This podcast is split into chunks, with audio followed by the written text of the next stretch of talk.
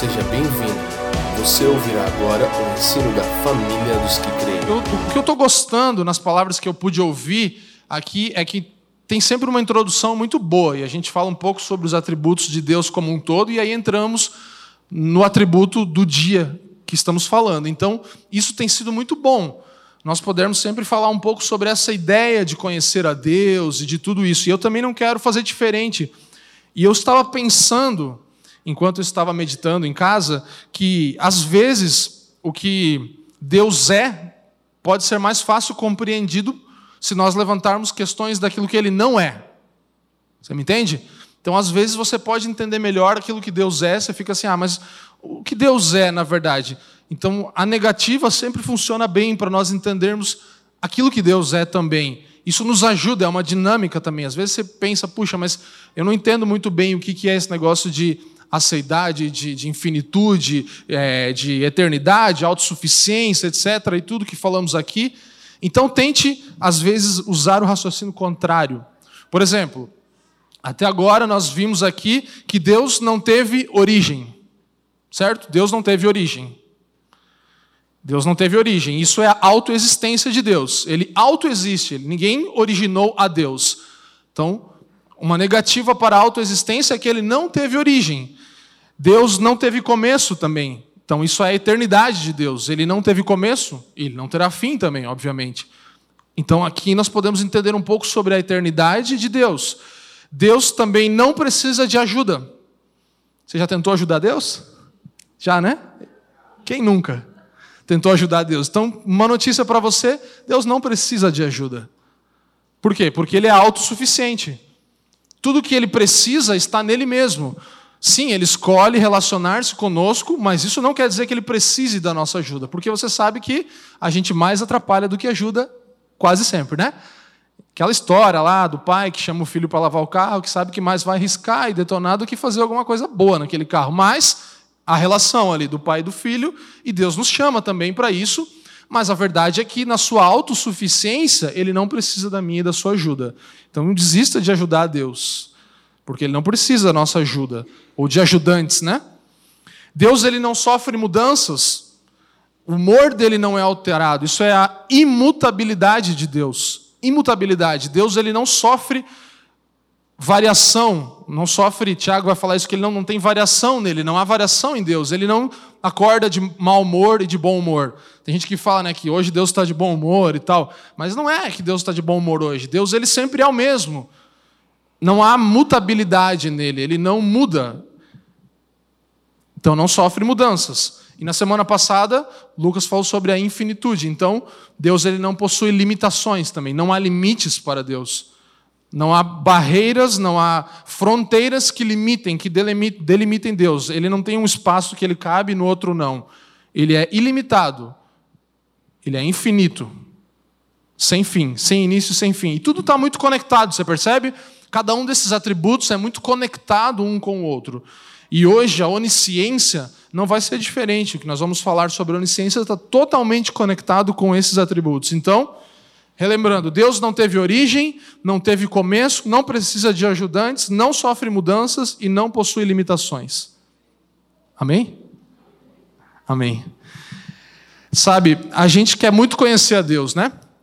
Eu quero conhecer a Deus. Essa é a história e esse é, é o objetivo da nossa vida. É o que nós fizemos até hoje, desde que o conhecemos pela primeira vez e vamos continuar fazendo pela eternidade. Então, é bom que nós queiramos conhecer a Deus. Mas às vezes parece que a gente quer conhecer a Deus nos nossos moldes, nos nossos padrões. Então, quando você pensa em conhecimento, primeira coisa que te vem à mente é o quê? Assim, ah, conhecimento aquela biblioteca, né, cheia de conteúdo, assim, aquela coisa dos fundos dos vídeos do YouTube, assim, que tem aquela biblioteca linda, maravilhosa, conhecimento, saber, é isso que nos vem à mente. E Deus, ele não é conhecido por esse modo, e a onisciência vai nos mostrar que ele também não aprende nada. Então, essa figura que a gente tem às vezes do Deus, aquele senhor velho, com a barba, muito sábio e tal, porque deve ter lido muitos livros na vida, não é verdade. Não é uma figura de Deus, alguém que estudou muito, alguém que se dedicou muito. Isso é, é a nossa forma finita Deus é infinito e nós somos finitos, então nós aprendemos desse jeito. Por isso que é tão difícil entender e compreender os atributos de Deus às vezes. Mas eu queria começar com uma citação. E eu queria muito que você prestasse atenção em tudo que nós vamos falar nessa noite. Não pretendo me demorar muito, mas o suficiente para que a gente possa conhecer um pouco mais sobre a onisciência de Deus. E essa frase aqui do, do Emil Brunner vai falar um pouco geral, não tanto sobre a onisciência, mas sobre isso que eu estou falando agora. Porque nessa jornada de conhecer a Deus, de a gente querer conhecer a Deus, a gente às vezes faz isso do jeito um pouco errado. Por exemplo, se eu te perguntar o que tem dentro desse copo aqui, você sabe? O quê? Água. Você acha que tem água por quê? Porque toda semana alguém está aqui e bebe água, né? Está falando e bebe água. Mas só não tinha porque o Alves não conseguiu fazer lá o café, mas não teria café aqui dentro. Poderia ter café aqui dentro, certo?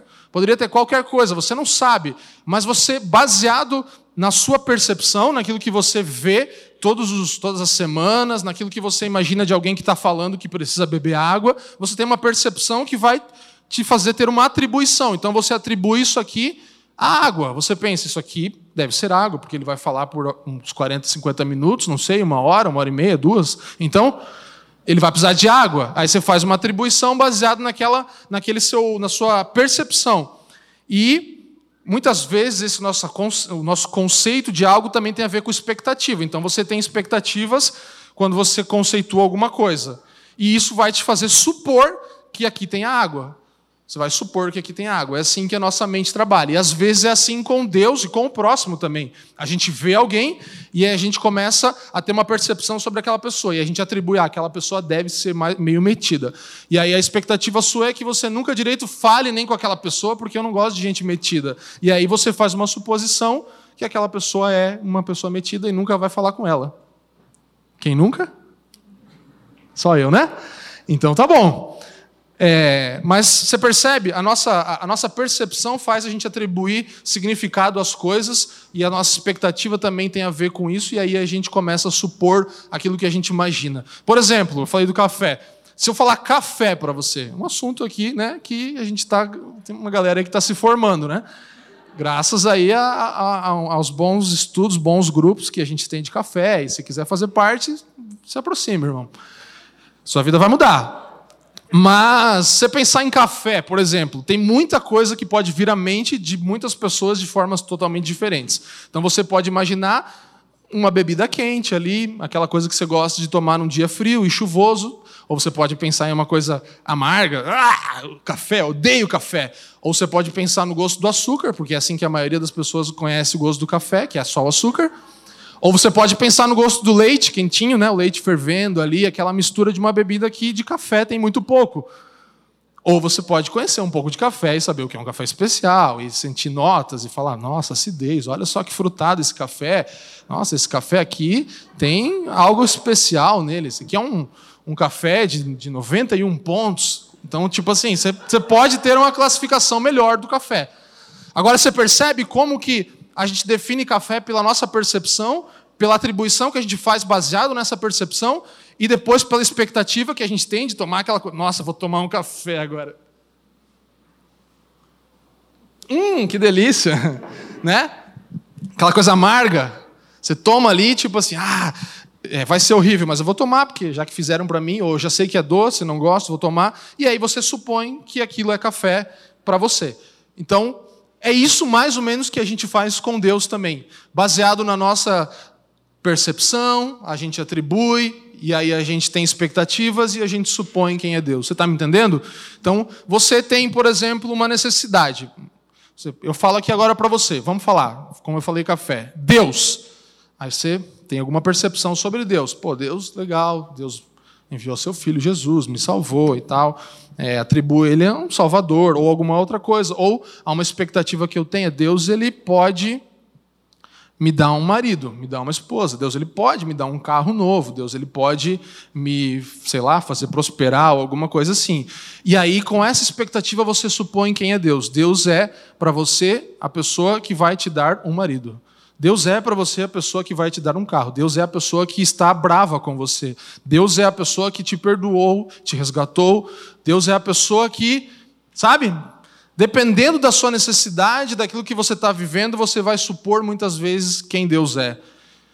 Só que isso é errado, isso é o nosso jeito de fazer. Por isso nós precisamos das Escrituras para conhecer a Deus. O único Deus verdadeiro está dentro dessa história aqui. Ele não é aquele que você precisa para a sua necessidade hoje. Porque senão você vai precisar sempre de um Deus diferente. Você vai precisar do Deus do casamento, do Deus do carro, do Deus do emprego, do Deus da felicidade, do Deus que cura uma doença. Então a gente cria e supõe deuses diferentes. E esses deuses não são o Deus verdadeiro, porque ele pode fazer todas essas coisas, mas isso não é a natureza dele, não é quem ele é baseado nas escrituras, mas sim baseado na minha e na sua suposição. E assim a gente cria ídolos. E assim a gente se frustra com Deus, porque na minha expectativa Deus ia me dar aquilo que eu esperava, mas ele nunca me deu. Então talvez você não conheça o Deus das escrituras. Talvez o Deus que você desenhou aí na sua mente é um café amargo, entende? Não é um café especial que tem um processo, que não sei o quê. Não vou falar disso agora, mas, né? Quem entendedores entenderão. Então, tipo assim, dá para entender muita coisa na teologia do café, mas a gente não vai entrar nela. É, eu só quero que nós tenhamos essa compreensão nessa noite, de que muitas vezes nós desenhamos o Deus que nós queremos. Nós pintamos e, e, assumimos um lugar a Deus, colocamos, atribuímos, me perdoe, um lugar a Deus e uma figura a Deus, uma expectativa em Deus que nos faz supor quem Deus é. Por isso nós estamos aqui estudando as Escrituras nesse dia.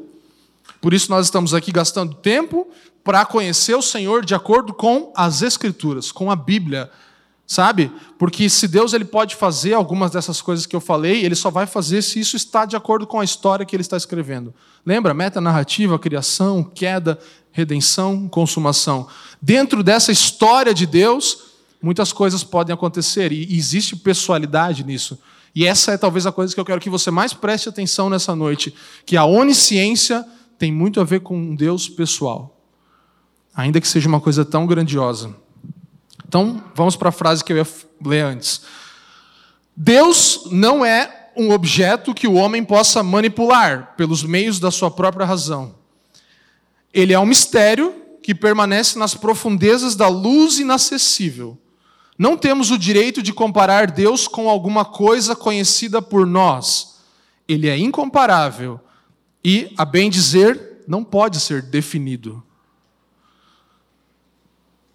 Então a gente parte desse ponto, de que nós não podemos definir a Deus, nós podemos conhecer a Ele sim, é, mas não podemos comparar Deus com as coisas que nós conhecemos. Então, eu já ouvi falar, a gente fala, ah, eu amo mais Deus do que chocolate. Meu Deus, mas como? Tipo, é uma coisa tão mais do que alguma coisa que você conhece. Ah, eu amo Deus tanto quanto tal coisa. Ou Deus para mim é. Por exemplo, uma coisa muito comum: Deus como Pai.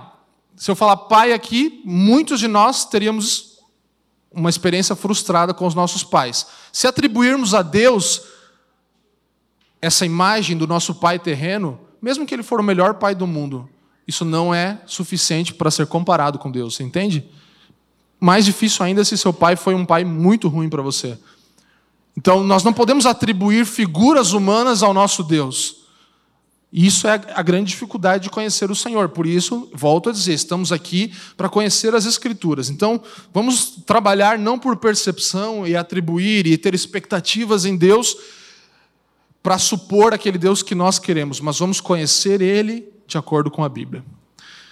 Então, se nós pensarmos nesse Deus, pense nesse Deus buscando se revelar a nós. Como Deus escolhe se revelar? O Deus onisciente é um Deus infinito. E nós somos seres finitos, certo? Nós temos fim, nós temos início, meio, fim, nós podemos nos tornar eternos em Cristo, mas a natureza humana que nós vivemos aqui, é, os seres que nós somos são seres finitos. Então, nós estamos em estado de pecado e através da redenção, essa infinitude de Deus agora toca a nossa finitude. E a gente é a, a, a, a revelação de Deus é acomodada em nós a infinitude dele é acomodada em nós através da redenção. Então, os seres finitos agora podem vir a conhecer o Senhor. E a gente tem até uma canção que fala disso, né? Que Tudo o que nós podemos ter de Deus está em Cristo, né? Cristo é tudo o que de Deus podemos ter. Então, essa é a maneira que Deus escolhe se revelar a nós, nos seus atributos também. Então, nós temos um acesso a Deus em Cristo. Eu estou só na introdução aqui, só para trazer mais ainda clareza em relação a todos os atributos que nós já falamos aqui. Então, tudo o que você pode ter de Deus está em Cristo.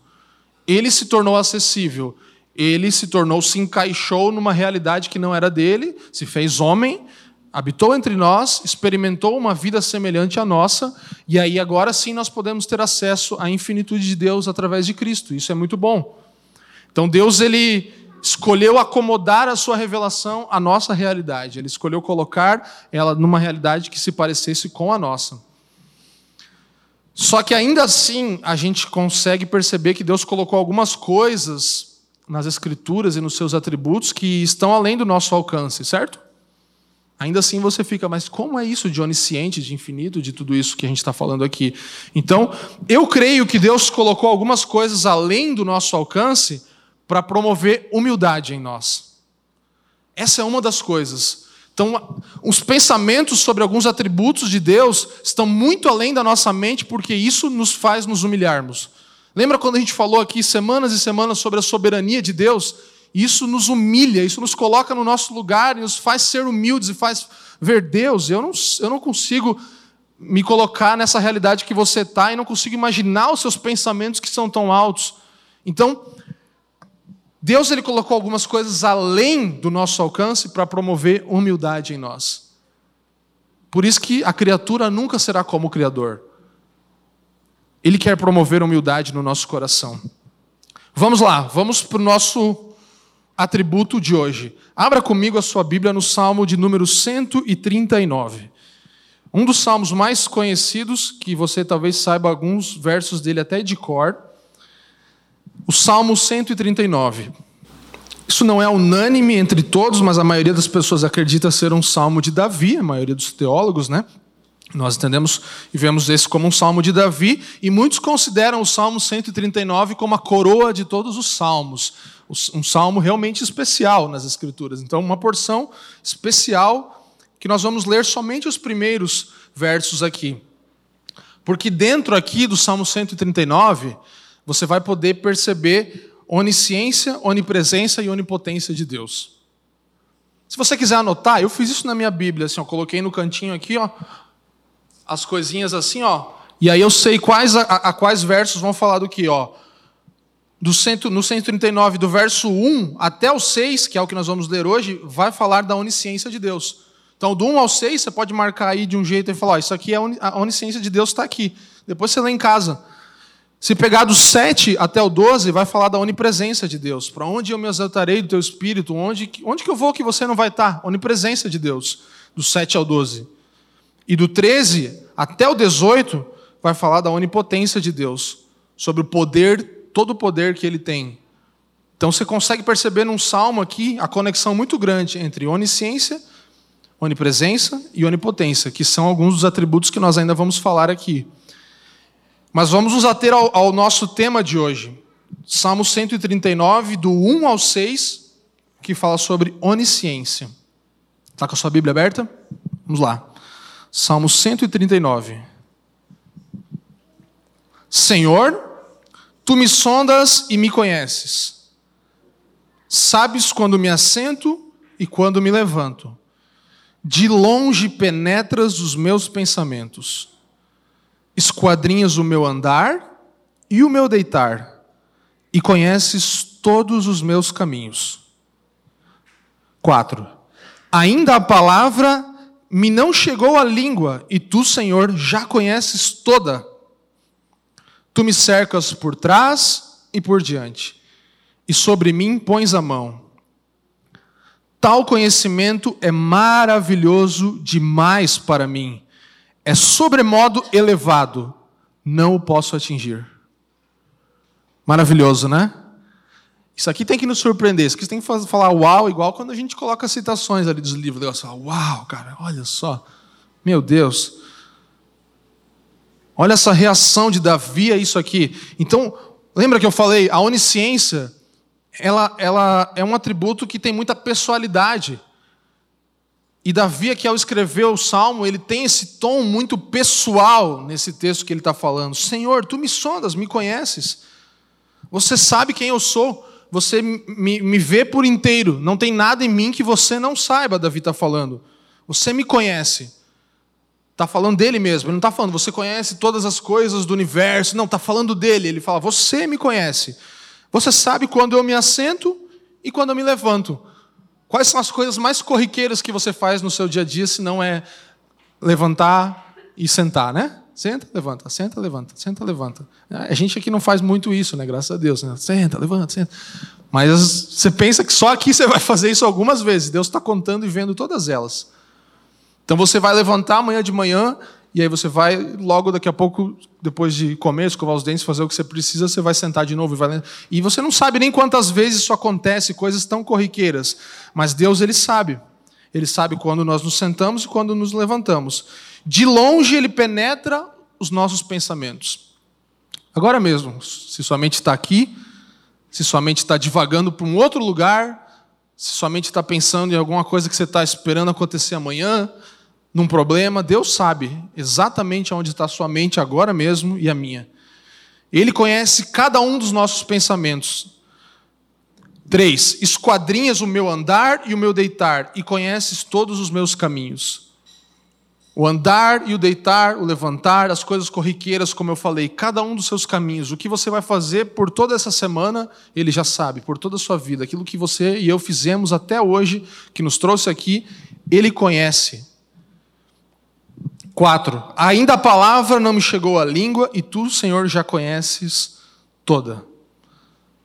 Aquilo que você nem falou e eu nem falei ainda, ele já sabe.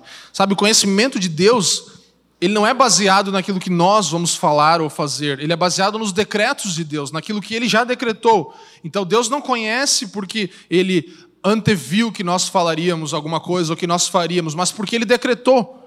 Fora do decreto de Deus não existe nada. Fora daquilo que ele decretou, não há vida, não há nada. Ele decreta as coisas e não há nada. E eu sei que a gente vai voltar naquele problema da, da, da, do, da responsabilidade do homem, que não é um problema. Não é um problema tão grande assim. Você pode voltar em algumas palavras no podcast e ouvir, a gente já falou sobre isso, mas a verdade é que Deus ele não passa vontade. Nós vamos ler o texto de Isaías aqui hoje.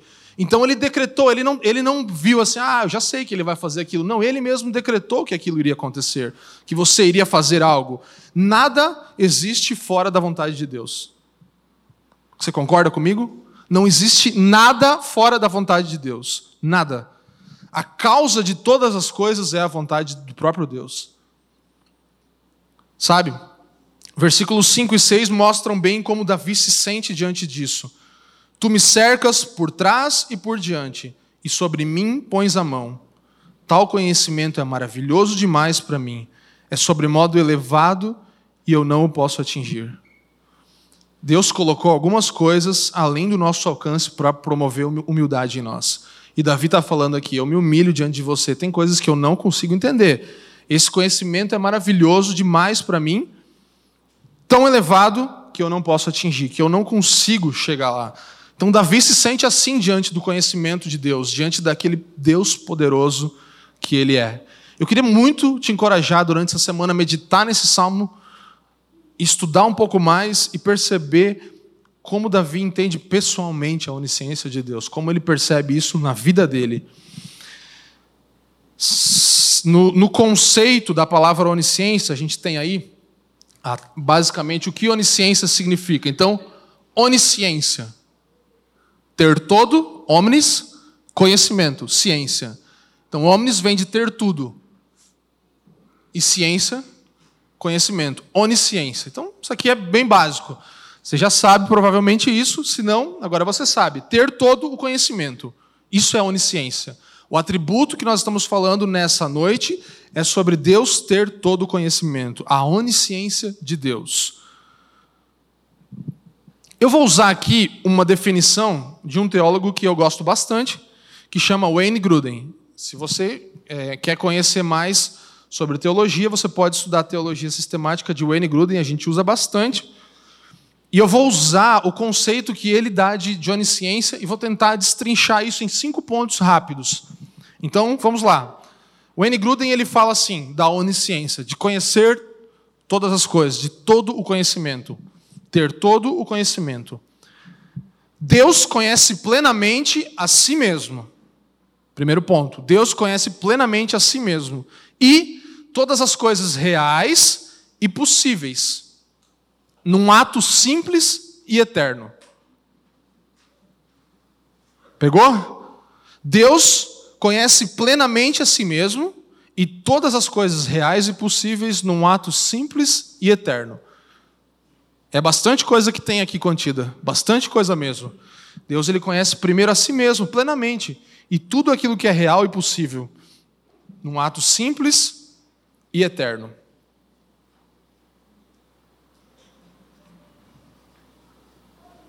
Sabe? Somente o infinito pode conhecer o infinito. Por isso Deus ele conhece a si mesmo plenamente. Não há quem conheça Deus plenamente, porque ele é infinito e nós somos finitos. Então, só quem, quem conhece Deus plenamente é ele mesmo. Porque só o infinito pode conhecer o infinito. Só aquele que é desde sempre e para sempre pode conhecer a si mesmo. E ele ser infinito e se conhecer em quem ele é, faz dele um Deus que jamais aprende algo novo. Então, Deus não aprende nada de novo, não há uma coisa nova que Deus vai aprender. Isso é difícil para a gente entender, porque todos os dias eu e você aprendemos alguma coisa nova, certo? A gente aprende coisas ruins e coisas boas, mas a gente aprende coisas novas. Ah, não sabia, não conhecia isso aí, esse termo. Não... Todos os dias, é só se a gente não quiser mesmo, a gente se quiser só ficar no mesmo. Mas mesmo sem querer, você vai aprender coisas. Quem, desde uma criança que aprende a andar, aprende a falar as primeiras palavras e novas palavras e novas palavras, e hoje mesmo a sua mente está absorvendo coisas e você está aprendendo. Mas Deus não é assim. Ele é infinito. Ele jamais aprende ou aprenderá algo novo. Deus não tem um livro lá na biblioteca enorme dele que ele ainda não leu. Ele conhece todas as coisas. Deus não vai aprender algo novo. É tão, é tão difícil às vezes a gente entender isso, né? A mente de Deus como que funciona a mente de Deus? A gente está tentando usar a capacidade da nossa mente, né, que já é uma mente incrível, segundo estudos e, e a ciência e, e tudo que a gente vê, a mente do homem é muito incrível, mas imagina a mente de Deus, então. Imagina a capacidade da mente de Deus. Ela não pode ser medida. Não existe uma medida para a mente de Deus. Deus não tem como medir os neurônios dele, como o cérebro dele, os pensamentos que ele tem é totalmente incompreensível. E Davi, ele percebe isso aqui. Ele fala: Eu não consigo entender a sua mente, eu não consigo compreender. Eu só sei que você se conhece plenamente. E esse é o ponto de partida para a onisciência de Deus. Romanos 11, 34, se você estiver anotando, vai falar sobre a mente de Deus. Pois quem conheceu a mente do Senhor? Quem se tornou seu conselheiro? Quem conheceu a mente do Senhor? Quem se tornou o seu conselheiro? Quem tem a capacidade de querer ensinar algo a Deus? Quem conhece a mente do Senhor? Provérbios 15, 1. Vou citar alguns textos aqui importantes. O além e o abismo estão descobertos perante o Senhor, quanto mais o coração dos filhos dos homens. Então você percebe, ao mesmo tempo que Deus ele não consegue, ele não pode ser ensinado, ele não pode aprender novas coisas, ele também tem tudo de nós. Então, se o além e o abismo, todas as coisas que para nós são impossíveis de ver, estão descobertos diante dele. Quanto mais o meu e o teu coração, filhos dos homens, quanto mais isso está descoberto diante de Deus. Se Deus conhece a si mesmo, que é infinito, plenamente, Quanto mais ele não conhece eu e você, seres finitos e limitados, em um dia de 24 horas, em um corpo que dura algumas dezenas de anos. Percebe? Eu quero que a gente perceba essa ideia aqui de que se Deus ele se conhece, o Deus que nós nunca vamos conhecer plenamente, ele se conhece plenamente. Como ele não conheceria nós por completo? Como ele não saberia de cada detalhe da nossa vida? Isso é muito simples para ele. Sabe, cada Nada, nada escapa de Deus, nada escapa do conhecimento dele. Nada que esteja longe, no abismo, além de qualquer lugar, nem o que acontece perto, dentro do nosso coração, perto de nós mesmos, escapa de Deus. O entendimento de Deus não se pode medir. O salmista vai falar no Salmo 147, se você estiver anotando. Salmo 147 vai falar que o seu entendimento não se mede. Como eu falei, não tem como medir quantos neurônios Deus tem. E agora pensa comigo, assim, analisando um pouco a Bíblia, lá em Adão e Eva, as árvores do jardim não puderam ocultar Adão e Eva de Deus, certo? Tudo o que aconteceu, o pecado original, eles tentaram se esconder, tentaram se cobrir, conseguiram? Não. As árvores e todas as folhas do jardim não fizeram isso. Se você pensar em Caim e Abel, nenhum olho viu Caim matando Abel. Eles estavam sozinhos lá, mas Deus viu. O olho de Deus viu aquilo acontecer. Deus viu. Sara, Sara riu sozinha nos aposentos dela daquilo que iria acontecer com ela, ela riu e Deus ouviu. Ela achou que estava sozinha ali, rindo sozinha e ah, até parece que eu vou engravidar. Deus viu. Se você conhecer, não sei se você conhece uma história um pouco menos conhecida, mas a história de Acã que roubou uma cunha de ouro e ele enterrou essa cunha de ouro, mas Deus trouxe aquilo à luz. Então ele achou que ele tinha escondido algo de Deus. E Deus ele revelou, ele mostrou, você roubou isso aqui. Isso aqui não te pertence. Lembra no Novo Testamento, Ananias e Safira, aqueles, aquele casal que eles falaram, ah, vamos vender um terreno tal, e vai, desse terreno aqui vendeu por um milhão. Ah, vamos falar que vendeu por 500 mil, aí a gente dá, fica com quinhentinho e dá quinhentinho. E aí eles tentaram fazer isso e eles acharam que ninguém ia perceber. O que aconteceu? Tentaram enganar todos, mas foram revelados pelo Deus que vê todas as coisas. São tudo todos esses são testemunhos da onisciência de Deus. Davi, ele tentou esconder o pecado dele, ele tentou fazer algo ali e não mostrar e tal, e depois matou o cara e tal. Você conhece a história toda. E aí depois ele com o servo dele lá falando, ah, um homem fez isso, não sei o quê. Daí Davi, nossa, esse cara tem que morrer, esse cara não sei o quê. Daí o servo dele falou para ele o quê? Esse cara é você. Você é essa pessoa. Então ainda que ele achou que estava tudo oculto ali, que ele estava fazendo uma ceninha bem legal, a onisciência de Deus o alcançou. Então aqui são alguns exemplos pelas escrituras que nós podemos perceber que Deus ele conhece todas as coisas, que nada escapa aos seus olhos. E eu quero que você se encaixe e eu me encaixemos juntos nessa realidade de perceber que Deus tudo vê na nossa vida. Isso vai nos trazer temor, sim, mas segurança também. Essa é a ideia da onisciência de Deus. Vamos lá. Avançando, cinco pontos que eu vou desdobrar esse conceito que eu acabei de colocar do, do Gruden aqui. Deus conhece plenamente a si mesmo, todas as coisas reais, todas as coisas possíveis, num ato simples e eterno. Um, Deus conhece plenamente a si mesmo. Em primeiro lugar, Deus conhece plenamente a si mesmo. Para cada uma dessas cinco sentenças que a gente vai desdobrar da definição, a gente tem um, um versículo bíblico que, se você puder anotar, primeiro é 1 Coríntios 2, do 10 ao 11. Então, Deus conhece plenamente a si mesmo. Porque Deus nos revelou pelo seu Espírito, pois o Espírito de Deus esquadrinha todas as coisas, mesmo as profundezas de Deus. De quem é o Espírito? Espírito de Deus. E o Espírito de Deus, ele esquadrinha todas as coisas. Pois qual dos homens entende as coisas do homem, senão o Espírito do homem que nele está? Assim também as coisas de Deus, ninguém as compreendeu, senão o Espírito de Deus. Então, o Espírito de Deus é o próprio Deus. O próprio Deus conhece a si mesmo plenamente, segundo esse texto aqui que Paulo está falando. Então, ele conhece a si mesmo, ele é a fonte e o autor de todas as coisas. Ele conhece a si mesmo, se ele criou tudo, ele conhece tudo. Se ele é a fonte de todas as coisas, ele conhece de onde todas as coisas vêm. Portanto, ele conhece tudo o que pode ser conhecido. Certo? Tudo vem de Deus. Deus é infinito.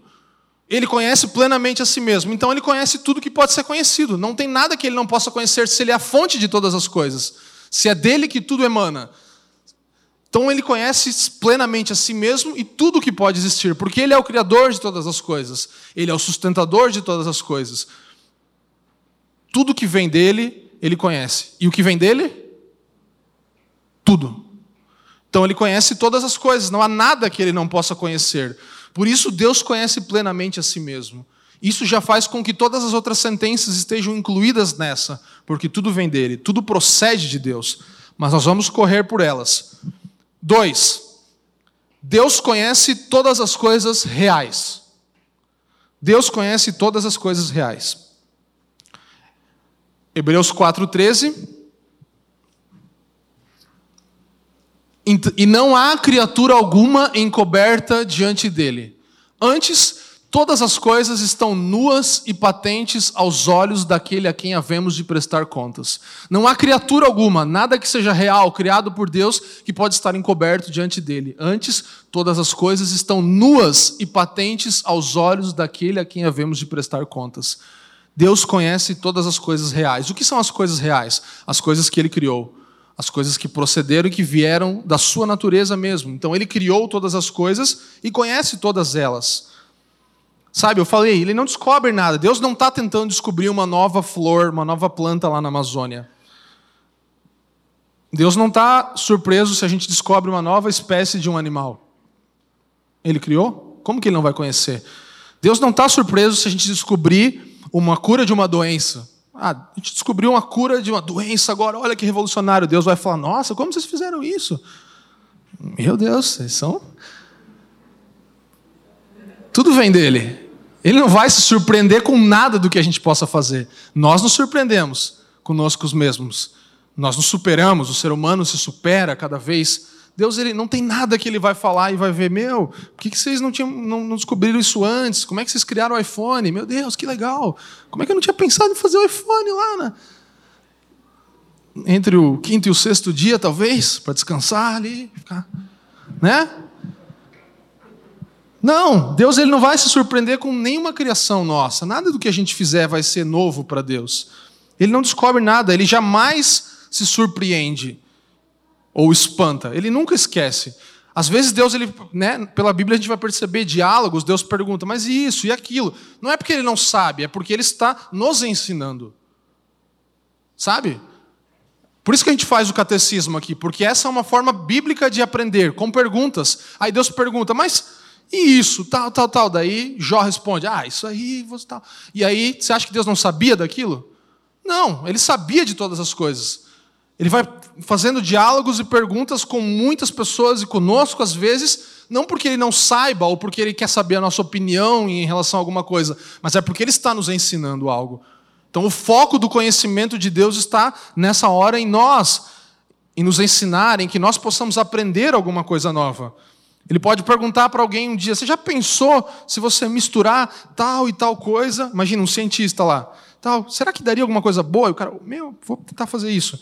Ele não vai surpreender e falar, nossa, deu certo, a solução funcionou para curar uma doença. Não. Mas ele ensinou. Ele colocou o questionamento dentro do ser humano que fez aquilo acontecer para sua glória. Porque veio dele.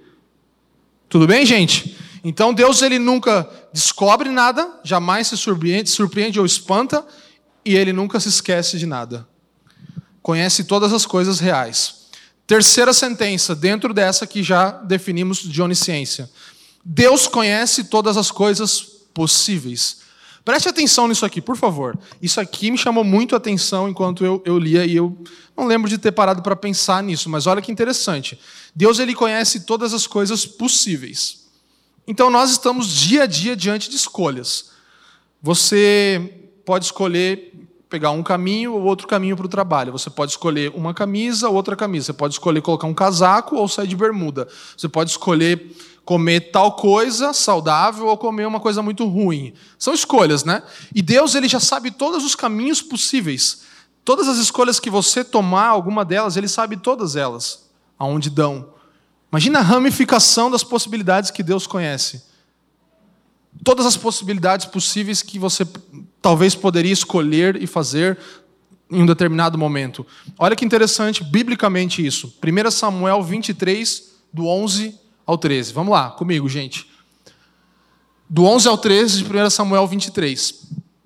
Entregar-me-ão os cidadãos de Keila na mão dele? Descerá Saul como teu servo tem ouvido? Ah, Senhor, Deus de Israel, faz-o saber ao teu servo. Aí, que contextualizando aqui, para você que não está contextualizado com o texto, Davi está tendo esse diálogo com Deus, né? Ele está perguntando: será que ele vai lá? Saul vai fazer isso? E aí Deus, o Senhor fala: sim, descerá. 12. Disse mais Davi: entregar-me-ão os cidadãos de Keila a mim e aos meus homens nas mãos de Saul? E respondeu o Senhor: entregarão. Vai acontecer. 13. Levantou-se então Davi com os seus homens, cerca de 600, e saíram de Keila, e foram-se aonde puderam. Saul, quando lhe foi anunciado que Davi escapara de Keila, deixou de sair contra ele. Então a situação não aconteceu mais, você percebe? Ia acontecer uma coisa e não aconteceu mais. E aquela coisa do descerá, então não aconteceu. E aquela coisa, sim, vão fazer. Não. Então Deus ele conhecia as duas possibilidades e ele falou: isso vai acontecer. E no final não aconteceu, mas ele sabia as, a, ambas as possibilidades que tinham ali, ele conhecia. E ele declarou elas, mas não ocorreu mais, porque Saul deixou de ir contra ele. A gente não tem como entrar nesse texto mais, mas você pode ler ele que você vai compreender ele melhor. Mas um texto um pouco mais conhecido que mostra que Deus conhece tudo que é possível é Mateus 11, do 21 ao 23, um texto do Novo Testamento, que Jesus ele fala assim: Ai de ti, Corazim, ai de ti, Betsaida, porque se em Tiro e Sidom se tivessem operado os milagres que em vós se operaram, há muito eles se teriam arrependido em silício e em cinza. É, contudo, eu vos digo que para Tiro e Sidom haverá menos rigor no dia do juízo que para vós. O que ele está falando? Se aquelas duas cidades tivessem acontecido os milagres que aconteceram aqui, eles tinham se salvo. Então ele está falando, eu conheço uma outra possibilidade que, que haveria se os milagres que vocês viram aqui tivessem acontecido lá. Ele está afirmando isso. Ele está dizendo para aquelas cidades que eles são incrédulos e não estão acreditando, não vendo o poder de Deus, mas se aquelas outras cidades tivessem visto, elas tinham sido salvas. Interessante, não? Deus conhece todas as possibilidades. Isso aqui me, me espantou muito. Eu falei, nossa, que. Então ele saberia que poderia ir para um outro caminho. E eu sei que isso aqui é um debate longo, a gente pode aqui, meu, viajar muito nisso, né? Mas o que nos importa é saber que Deus conhece todas as possibilidades. Tudo que é possível, Ele conhece. Todos os caminhos possíveis não são espanto para Deus. Se Deus conhecesse plenamente, se Deus conhece plenamente a si mesmo, Ele conhece tudo o que Ele é capaz de fazer incluindo todas as coisas possíveis. Ele conhece plenamente a si mesmo. Ele sabe tudo o que ele é capaz de fazer. Ele sabe todas as possibilidades que existem. E isso é espantoso, isso é incrível. Quatro. Deus conhece tudo num ato simples.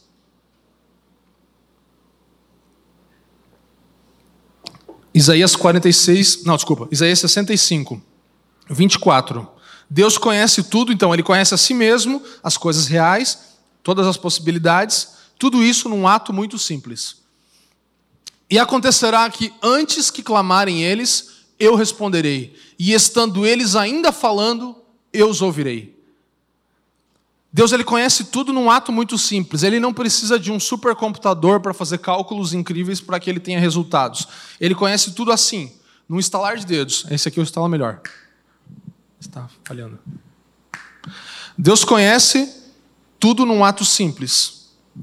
A mente infinita do nosso Deus consegue prestar a mesma atenção em multidões, como se apenas uma pessoa estivesse buscando a sua atenção. Então, imagina eu conseguindo prestar, todo mundo falando aqui agora, ao mesmo tempo. Ah, Fafa, não sei o que, e tipo, Deus assim, tá, estou entendendo tudo, legal, beleza, só isso? E aí multiplica isso por bilhões e bilhões de pessoas falando com Deus. Então aquela história de que de madrugada a fila menor não é verdade, né? Que não. Deus ele conhece tudo todo o tempo, até porque em algum lugar do mundo não é madrugada, né? Então faz muito sentido. Mas né, algum lugar tem gente acordando naquela hora, almoçando, então é meio que, né, as coisas que a gente inventa para tentar explicar a Deus, né? Ah, vou orar, tal. Não, Deus ele não tem. Eu lembro, não sei se você assistiu aquele filme Todo Poderoso. Alguém assistiu? Não tem uma hora que ele vai responder os e-mails. Aí tem o, ainda é, o Yahoo, é, Yahweh é o nome do, do, do provedor de e-mail, né? Dele.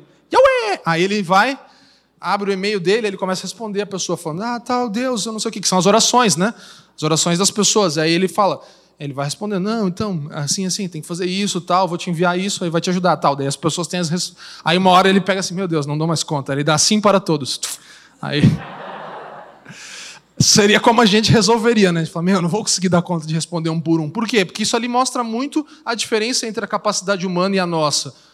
É uma brincadeira, uma zoeirinha, mas é, é, é interessante você falar, meu, Deus ele não precisa ali ter um sistema que ajude ele a organizar a vida dele e, e colocar, é, é, sei lá, uma linha de tempo ali, uma to-do list para fazer, ah, tem que lembrar de responder a oração do Ricardo lá, porque senão vai ficar me enchendo o saco tal. Não.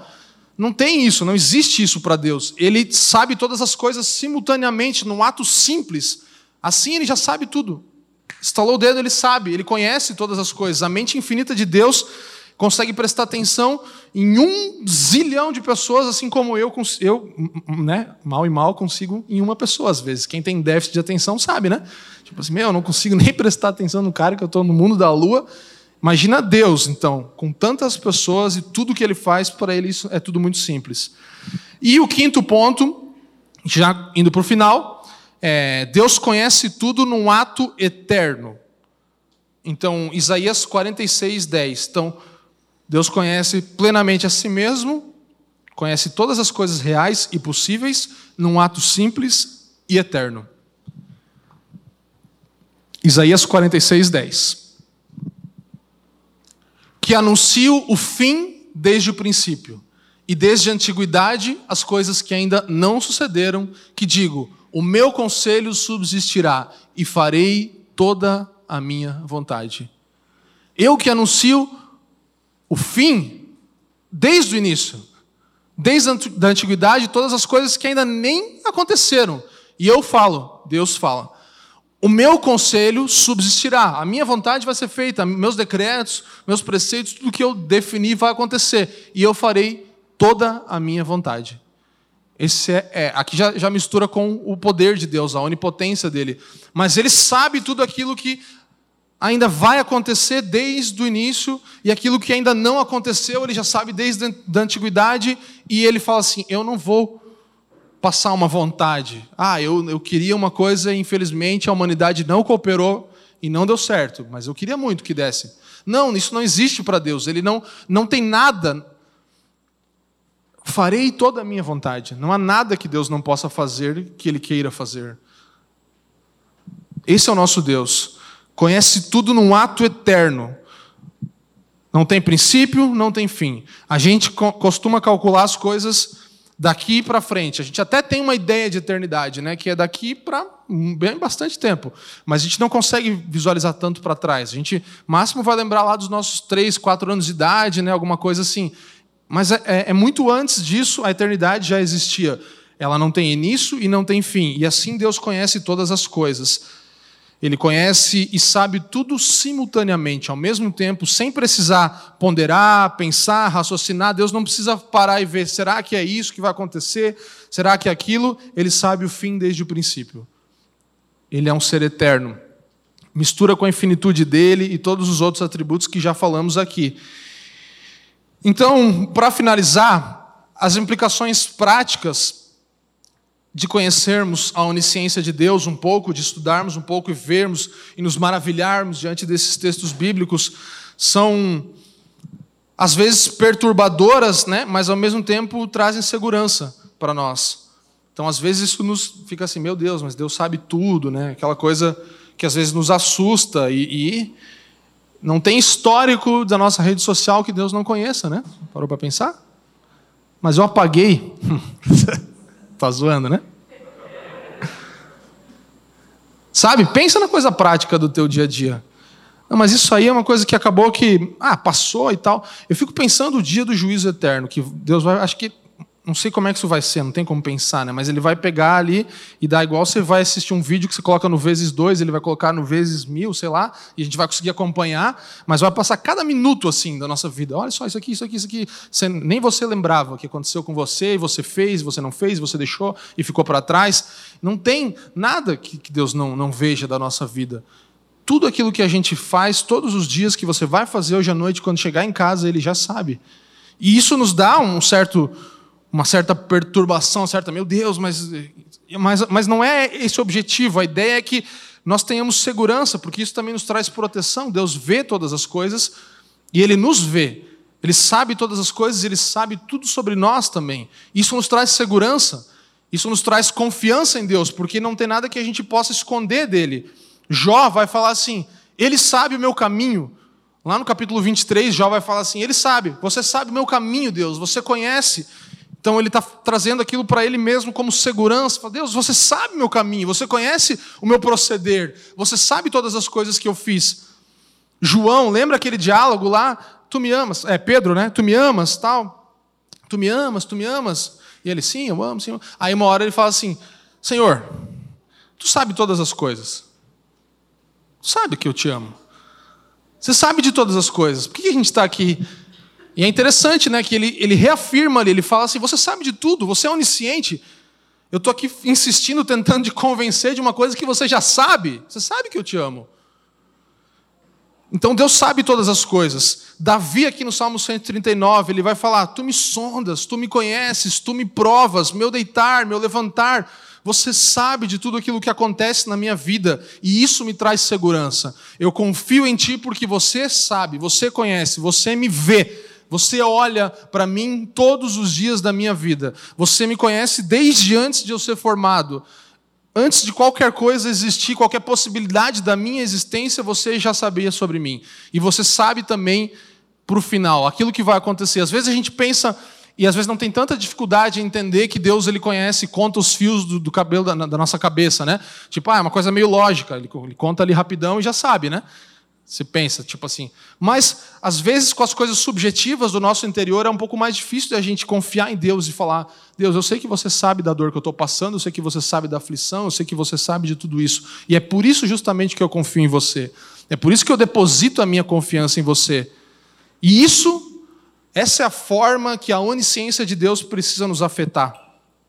Sabe? O fato de nós sabermos sobre a onisciência de Deus deve trazer segurança para nós deve trazer conforto para nós e deve trazer sobriedade para nós. Nós temos que ser sóbrios e analisar que a nossa vida está sendo vista por Deus.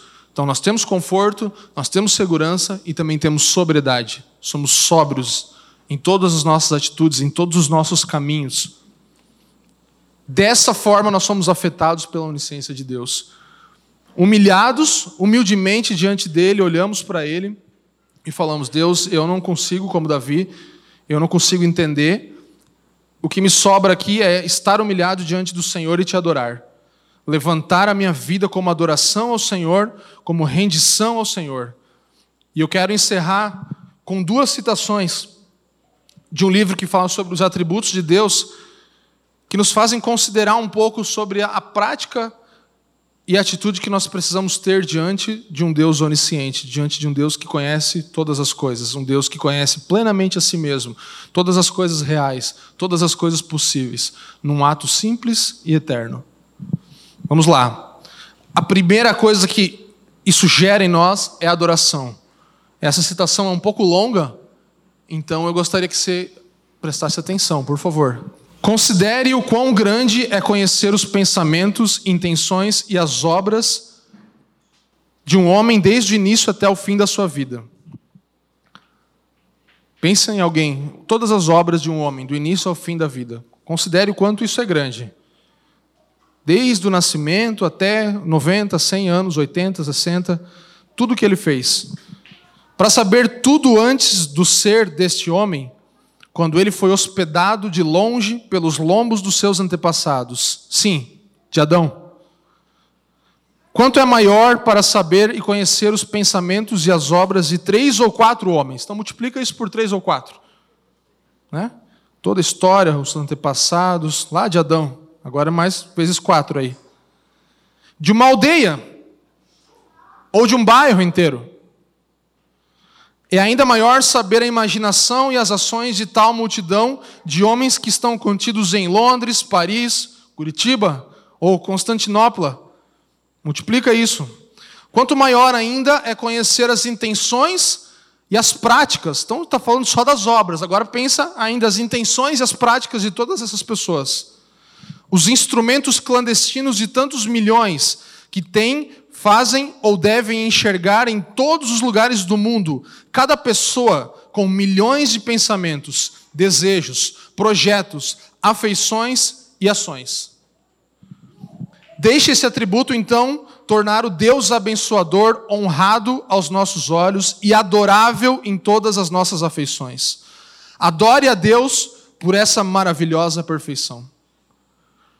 Isso que precisa acontecer conosco. Nós olhamos para isso e falamos: Deus, esse teu atributo Faz você um Deus abençoador, honrado aos nossos olhos e adorável em tudo aquilo que a gente faz. Todas as nossas afeições precisam se voltar ao Senhor em adoração diante da, do poder, da onisciência de Deus, da grandeza do Deus que conhece todas as coisas nessa infinitude do seu ser.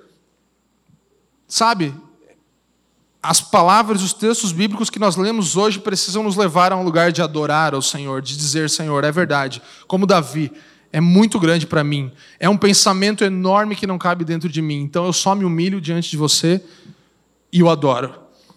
Segunda citação que vai falar justamente sobre a reação segunda a onisciência de Deus, que é a humildade.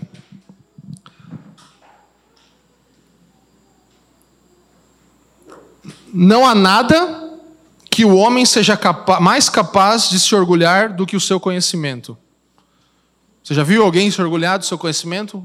Essa é a maior coisa que um homem carrega. Ele fala assim: Eu conheço, eu sei disso, eu entendo disso, eu estudei 10 anos da minha vida isso. Eu posso te ajudar nisso porque eu tenho autoridade. Então, esse é o maior orgulho do ser humano, o conhecimento que ele tem. Não há nada que, que o homem seja mais capaz de se orgulhar do que seu conhecimento. É uma perfeição que ele se gloria. Já li tantos livros, já estudei isso, isso e mais aquilo, sou o maior conhecedor de tal coisa. Mas, se o nosso pouco conhecimento exterior das coisas nos envaidecem, a consideração do conhecimento infinito de Deus deve reduzir esse abscesso. Então, diante daquilo que nós lemos essa noite, todo o conhecimento e todas as pós-graduações que você tem ou não tem, ou todos, todos os anos que você estudou, tudo aquilo que você sabe ou não sabe, você precisa olhar para a infinitude de Deus e falar: baixa a bola, bem baixinho. Diminui aquilo que você acha que é tão grande dentro de você. Como não somos nada em relação à infinitude de sua essência, então nosso conhecimento não é nada em relação à extensão do seu entendimento. Nós temos uma faísca de existência, mas nada para o calor do sol. Nós temos uma gota de conhecimento, mas nada para o oceano divino. Que coisa vã é para um ribeiro superficial se vangloriar de seus riachos diante de um mar cujas profundidades são insondáveis. Como é vaidade se gabar da nossa força quando nos lembramos do poder de Deus e da nossa prudência, quando vemos a sabedoria de Deus, por isso, não há menos uma vaidade para se orgulhar do nosso conhecimento, quando pensamos na compreensão e no conhecimento de Deus. Esses textos são do livro do Stephen Chernock, A Existência e os Atributos de Deus. Então, é isso que precisa acontecer conosco. A gente se humilha diante desse conhecimento todo de Deus, ainda que nós tenhamos orgulho daquilo que nós já sabemos. Isso precisa nos encher de admiração. Ele viu tudo sobre mim e sobre você. Ele viu tudo o que vai acontecer. Ele viu cada sentimento, cada pensamento nosso, desde sempre e para sempre. E ainda assim ele nos ama. Porque você pode olhar e falar: que bom, estou me sentindo tão confortável, mas na verdade a maioria das coisas que ele sabe sobre nós é muito ruim, né? Então ainda assim ele nos ama. Essa é a coisa mais surpreendente. Mas eu não quero terminar essa mensagem num tom impessoal, porque eu quero que você tenha na mente Davi na sua pessoalidade, falando: Você me sonda, você me conhece. Eu quero que você pense lá na pergunta: Você me ama? Sim, eu te amo. Você me ama? Sim, te amo. Senhor, tu sabe todas as coisas, você sabe que eu te amo. Então tem uma pessoalidade na onisciência de Deus que nos humilha e que nos faz, ao mesmo tempo, glorificar a Ele com mais intensidade ainda. Esse é o objetivo de tudo aquilo que nós estudamos das Escrituras: é colocar o homem no seu lugar e Deus no seu lugar. É que nós possamos olhar para os atributos de Deus e glorificá-lo e trazer honra e glória ao nome dele. E falar, sim, Senhor, eu quero continuar conhecendo e prosseguindo em conhecer. Conhecimentos humanos, vou estudar, vou fazer muita coisa, não é nada contra, nós não estamos falando contra estudar e conhecer. Nós precisamos nos dedicar, mas nós precisamos entender que essa gota não se compara com o oceano, que essa faísca não se compara com o brilho do sol, que tudo aquilo que nós temos de nos orgulhar não se compara com o conhecimento infinito do Senhor, a infinitude do seu poder. Essa é a onisciência de Deus. Um Deus que conhece plenamente a si mesmo, e a partir disso, tudo aquilo que foi criado, tudo aquilo que vai vir a existir, que já existiu, ele também conhece e sabe. Amém? Obrigado por nos ouvir. Para mais informações, visite famíliadosquecreem.com.